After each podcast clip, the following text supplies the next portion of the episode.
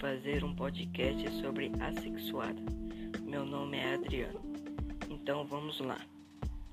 Assexuada não precisa de duas gametas.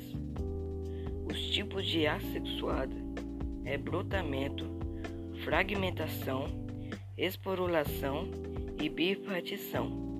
Os exemplos de brotamento é esponja do mar, que brota no mar.